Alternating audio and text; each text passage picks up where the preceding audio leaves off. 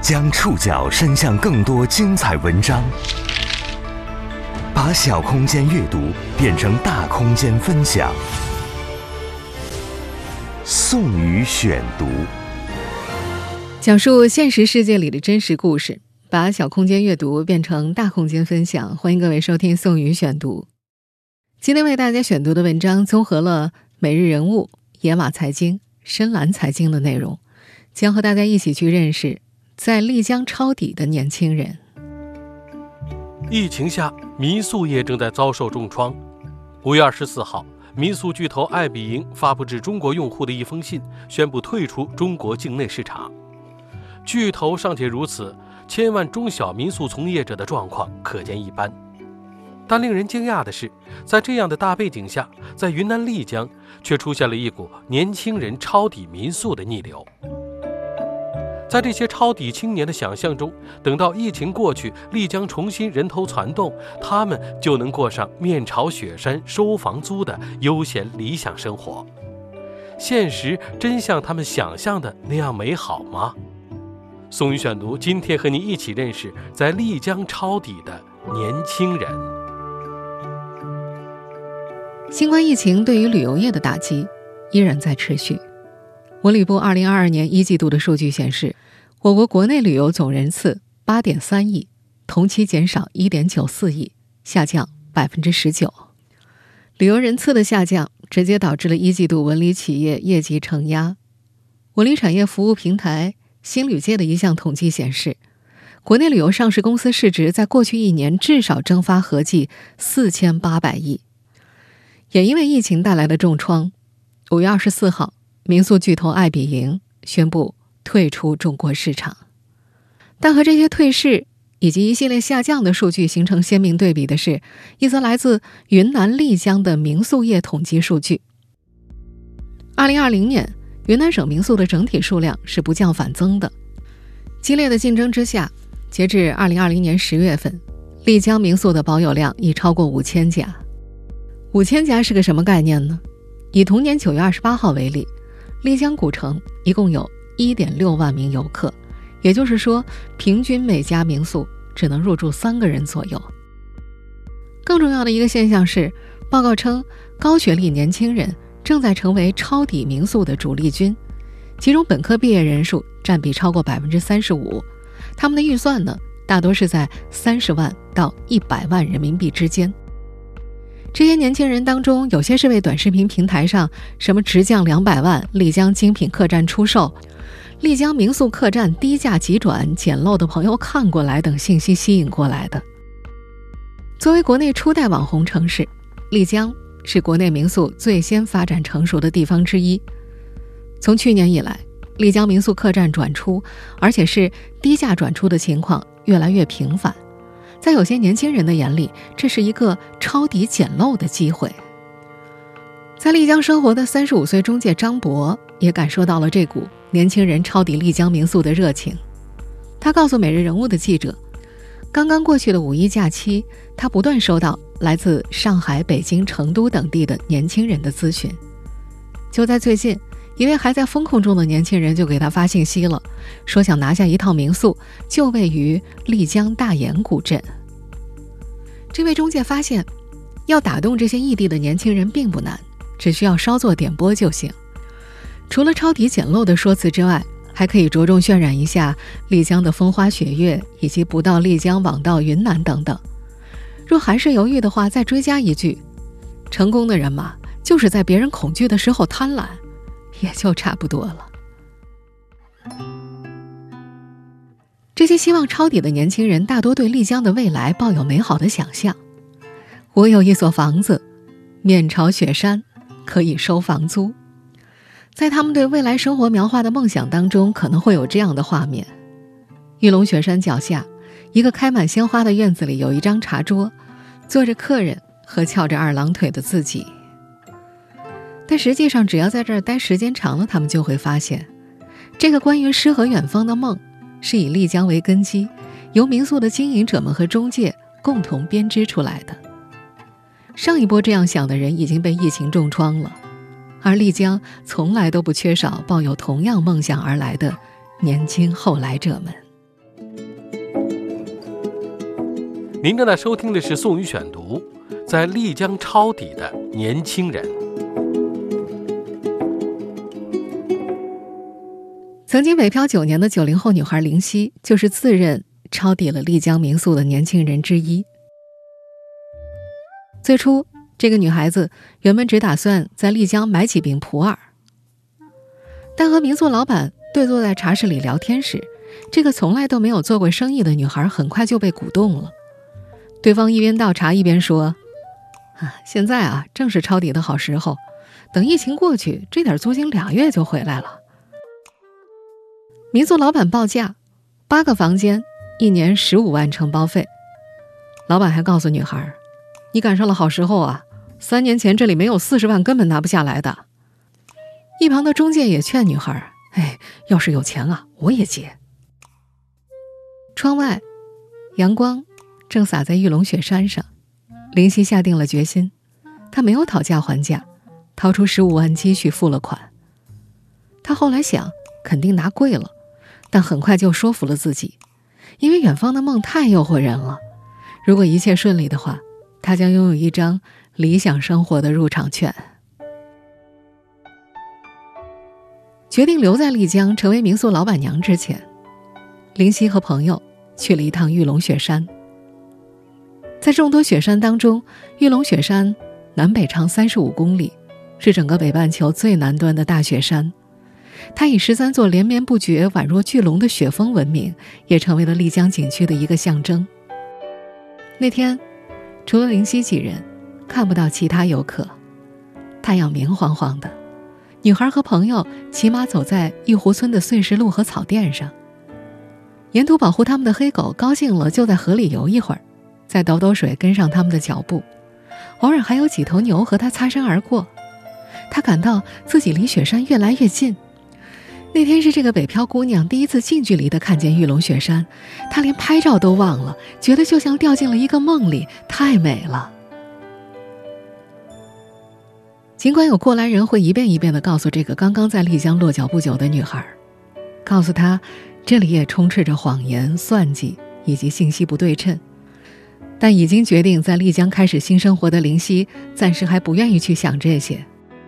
她倔强的认为，这就像鞋里难免会进石子儿一样。他依然坚信自己的梦想是美好的，因为只要抬起头看，玉龙雪山永远在那儿。对于北漂了九年的林夕来说，梦想的诱惑力非常大。在北京，他每天从东北角的顺义。到西城区的长春街通行，往返要花去三个小时。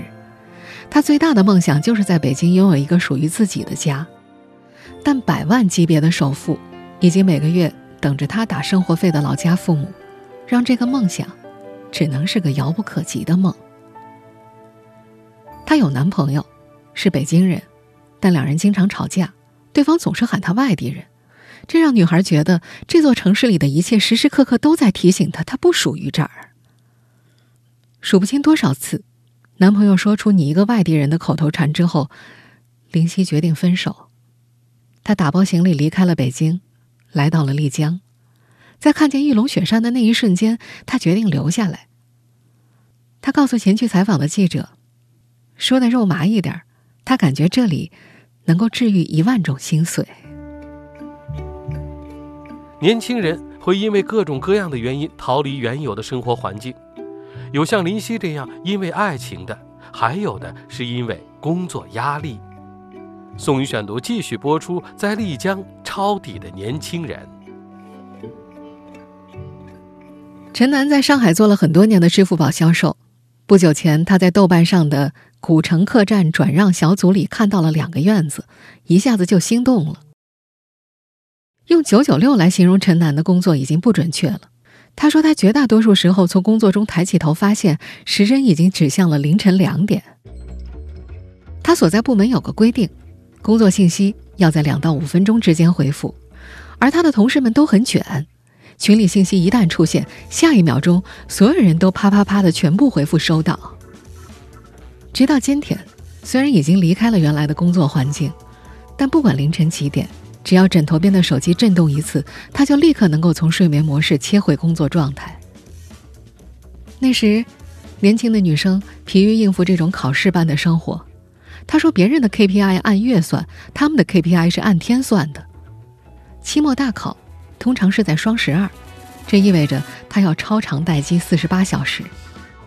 有年十二月十一号，她需要从凌晨五点开始守在自己负责的店里协调活动。”而等到跑完三十个连锁品牌之后，手机上已经显示十三号凌晨了。跑三十个店不算多的，有的同事跑了五十六个。在这种竞争关系当中，所有的同事都在卯着劲儿攀比。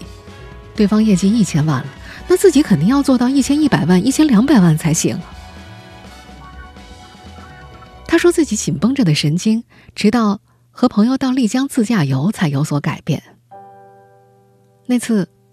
两人都是头一回开盘山路，民宿老板娘临别的时候叮嘱他：“如果你刹车失灵啊，尽量让车撞到山上，否则掉下悬崖，那谁都救不回来。”他一直记得这句话。那次，经过一番提心吊胆的旅程，他在丽江看到了这辈子见过的最美的景色。那一刻，他觉得就像是回到远方的家一样。他就这样动了想真正在丽江安家的念头。和陈楠一样，周元也厌倦了打工生活，在公司连续加班十五天之后，他原本可以申请两天调休，从成都飞到丽江，考虑再三，只申请了一天。主管先是满口答应，可第二天就改口，让他自己去和老板申请。他看着早就买好了的机票，眼前浮现出高管们的脸。直接就提出了离职。他说：“看着前公司那些高管们鸡飞狗跳的生活，他就觉得这样的日子没奔头，没必要离开算了。”但这些年轻人明显低估了疫情。当他们真正扎根在丽江之后，才发现这里的游客真的实在太少了。在接受野马财经采访时，从2017年就在丽江经营民宿的华先生说：“今年他的客栈。”已经三个多月无人问津了。二零一七年时，因为看好丽江的旅游发展，他一口气签了十五年合同。他说一开始经营的真的非常好，但疫情之后，就几乎没有了生意。已经停了三年了，他不知道什么时候是个头。今年二月份，他在某短视频平台上挂出了民宿转让的信息，价格方面只求回本。他承租的民宿现在。大约还剩十年租期。丽江古城的房子是不能出售的，当地人早就租给了一房东。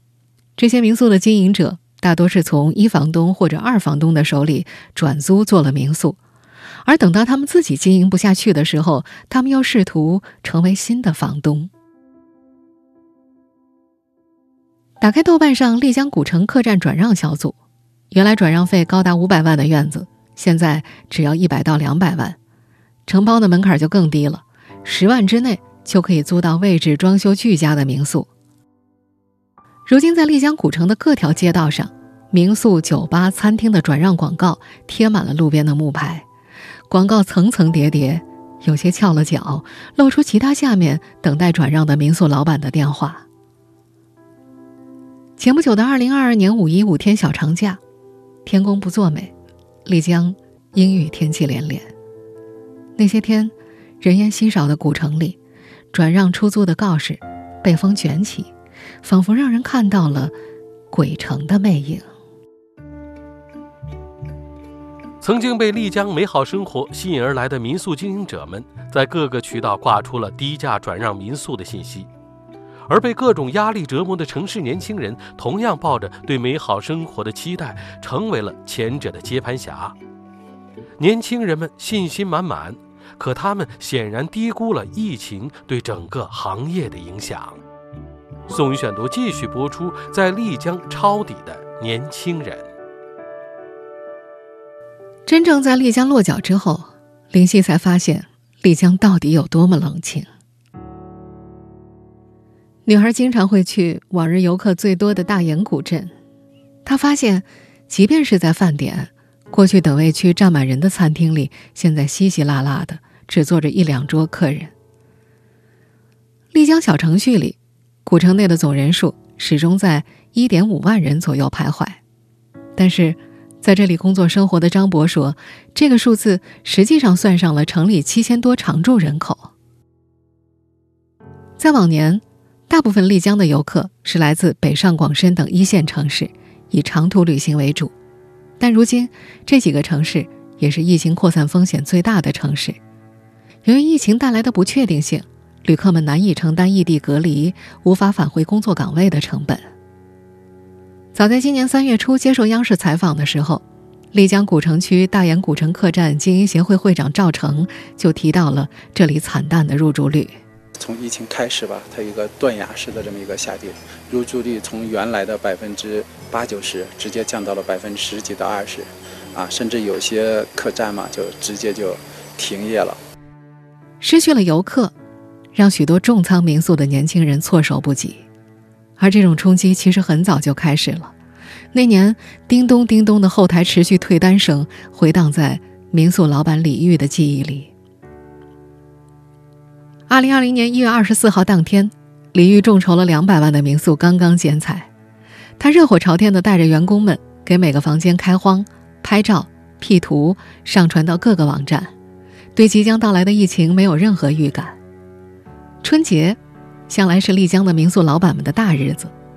李玉算得很清楚，他入手的民宿，春节可以带来超过四十万的收入，恰好付得起新民宿的工程尾款。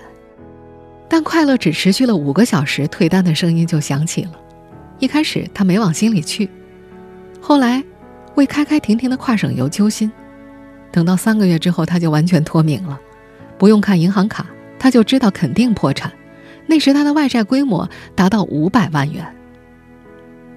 参与民宿众筹的股东们第一时间要求他退款，指责他是骗子、老赖。他就同时开几张信用卡转移腾挪套现还给股东，而银行的催收电话更是从早响到晚。李玉说，后来他已经能够跳过情绪化这一步了，把手机扣过来就继续工作。但他依然回答不了众筹股东们的那些问题，什么时候能够还完欠款，他真的不知道。有很长一段时间，他只要通过任何方式赚了点钱，就会立刻买够一个星期的食物，免得突然没钱挨饿。两年后的今天，李玉已经靠承包茶山卖茶叶、定制企业茶礼还上了四百多万欠款，可是他发现，丽江的民宿依然毫无起色。两天卖出一间，平均每个月也就五千块钱左右的收入。退单是这近三年的疫情岁月里，丽江的民宿经营者们频频遭遇的常态。在三月接受央视采访时，民宿经营者张鹏说：“一两个点爆发的话，他立马退单就会会明显。”手里有三处民宿的经营者安东，在五月份和每日人物记者聊天时，不愿意提起自家民宿具体的入住率。他只说，只要有十二万租金，他就愿意把手里的九间客栈的那个民宿给抛出去。他压力太大了，年底还得一口气交四十五万租金，他觉得自己被顶在这儿了。在今年五一假期期间接受深蓝财经采访时，入局丽江民宿三年的毛莹莹感叹，自己在丽江开客栈这三年就没有见过丽江真正的旺季。他说：“现在回头看，最让他怀念的年份，竟然是二零二零年。”二零二零年八月，一个无比寻常的一天，丽江那天的实时客流突破了四万人次，据说已经恢复到了以前丽江淡季的水平了。但是谁都没有想到，这个数字居然成为这两年多来丽江的最高日客流数。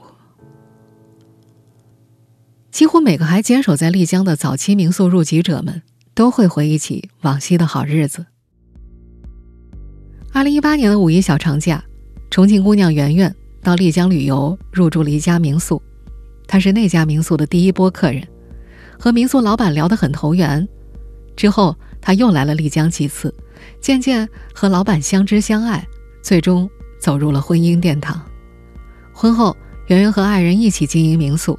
他记得疫情前的节假日，自家民宿房间爆满，茶室一晚上可以收入三百多块，两个月全年的房租就能回本了。其他月份赚的就是纯利润。今年，圆圆家之前经营的客栈到期了，四月十号，他们两夫妻又接手了一套八间房的客栈。虽然房租比之前经营的要便宜几万块，可是截止目前，他们夫妻俩的客栈只接待了一波客人，几乎没有什么收益，房租钱不知道能不能挣回来。被三家客栈困住的安东，也总是会想起新冠还没有冲进人群的时候。那时丽江古城节假日平均每天可以接待十五万游客，玉龙雪山景区曾经在一天之内三次发布游客承载量预警，劝返超过四千人。那会儿啊，古城周边三公里之内根本就找不到停车位，平时卖八十块的房子要卖到四百以上，大厅沙发借宿一宿都能要价两百块。刚刚接手丽江民宿的九零后姑娘林夕，从来没有经历过人挤人的丽江，但她也陷入了古城游客爆棚的想象。置身于人烟依然稀少的丽江，梦想中的远方，向这个女孩逐渐展露出不那么梦幻且充满荆棘的一面。她已经走上了一条很难回头的新路，除了对未来充满乐观的想象，她不知道还能做些什么。宋宇选读继续播出，在丽江抄底的年轻人。接手民宿的第一个月，九零后姑娘林夕就遇到了最大的麻烦——装修。作为一个纯门外汉，这个女孩本来想沿用在甲方打工的思路，多方比价之后选择报价低的一方。但隔壁同行跟她分享了包工头各种偷工减料的故事，还告诉她羊毛出在羊身上。于是，他选择了一个长得靠谱、谈吐真诚的包工头，还没敢砍价，直接给了三万块定金，等待工人入场。可几天之后，他就发现自己再也找不到这个包工头了。在丽江，这不能算小概率事件。三年前就开始在这儿经营民宿的李玉说，包工头是没有一个靠谱的。他和他的朋友曾经先后因为丽江民宿装修被卷走过几十万，因为投资民宿。林夕在北漂九年间辛辛苦苦存下的积蓄一下子没了近二十万，这个女孩开始担心起客源来。作为游客的时候，安静美好的古城给她带来了惬意舒适的想象。她从来没有想过，对于民宿老板来说，安静是那么的可怕。好几个月了，女孩不敢主动给家里打电话，她既怕父母不知道丽江的情况而问起她的生活费。更怕父母知道了担心。同样措手不及的还有冲动辞职的周元。到丽江前，他想过游客少，可是没想到会这么少。和林夕一样，这个曾经的白领同样没有什么做生意的经验。他对生意的所有想象都来自此前学习的知识付费课程。他学过基金对冲经理张小雨的课程，在商业经典案例里，张小雨说呀。在旅游产业链内，酒旅是稀缺资源，是各大在线旅游酒店平台争夺的对象。但是，这位前白领忘了，丽江那不到一千三百平方公里的古城当中，有超过五千家民宿。他用二十万的价格拿到了某民宿六间房一年的经营权，加上每个月清洁工的工资。以及床单、被罩等布草的清洁费用、其他杂费，他每个月起码要有两万五千块的进账，才能够不亏本。为了引流，周元每天早上都想一个短视频选题，拍摄、剪辑、上传，保证当天完成，上线不超过四十八小时就可以知道带量情况如何。他的选择，也是这里无所事事的无数年轻民宿经营者们共同的选择。在三月初的央视新闻中，他的一位丽江民宿同行这样说：“打个比方，我这条视频火了，他有可能有几千人的去咨询，也有几十个人会加我们的微信，会线下跟我们联系。如今，周元会问每一个咨询入住的客人是怎么看到民宿的，绝大多数人的回答都是他的抖音账号。四月份，他的收入有一半是抖音内容带来的。截至五月二十号。”一点五万元收入都来自线上运营。如今，周元已经把希望压在了短视频上。他说自己已经不是一个传统民宿老板了。他说这个民宿只是他的第一代产品，一个变现渠道。可是这个初代产品依然在继续烧钱。用其他途径赚到的收入来补贴民宿，似乎已经成为了这些民宿经营者们的无奈选择。平时会接一些丽江的一些当地的广告宣传片，还有代言拍摄，出席一些活动啊、走秀啊，来贴补客栈这边的整体运营。不幸当了接盘侠的林夕也想过拍视频，可这个女孩不擅长表达，只要拿起手机，她就什么话都说不出来了。好不容易把民宿装修好之后，整个四月，二十天，没有一个人入住。直到偶尔看见经过的一对拍婚纱照的夫妻，他才想起可以和周边的旅拍公司谈合作，于是又上架了长租房。这样一个月下来，才有了八千块收入。可是这距离想要回本，看起来依然是遥遥无期的。作为一个依然坚守在丽江民宿业的经营者，李玉经常被人问到这样一个问题。如今到底是不是一个抄底丽江民宿的好时机？这个2020年的入局者回答：“不要想着抄底，否则就要为自己的幼稚付出代价，像我一样。”经济学科普作者张世之在《旅游小镇开发商如何转移风险》一文中也提出了这一点。专业的投资者随时都在寻找那些被低估的资产，他们嗅觉非常敏锐。如果有不错的回报率，这个房子怎么会轮到年轻人去旅游的时候才被发现呢？有那么多专业的投资者都没有参与这么诱人的交易，那么这种交易背后一定有什么他们不愿意承担的风险。而对林夕这样的年轻人来说，离开北京来到丽江已经是一场人生的大冒险。这个年轻的女孩子已经走上了一条很难回头的路，在这条路上。他不用再日复一日的规划自己的人生，也不用担心自己在公司里的业绩排位，甚至也可以暂时不用去考虑自己在婚恋市场里的价值。而他付出的代价是未知的风险，以及不知什么时候才能消失的疫情。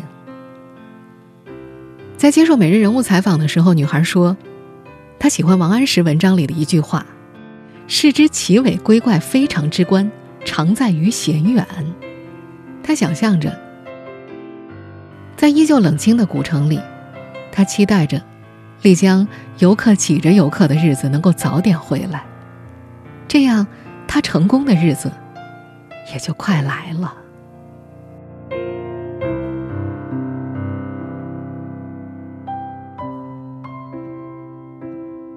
以上您收听的是宋宇选读，在丽江抄底的。年轻人们，本期节目综合了每日人物、野马财经、深蓝财经的内容。收音节目复播，您可以关注本节目的同名微信公众号“宋宇选读”。我们下期节目时间再见。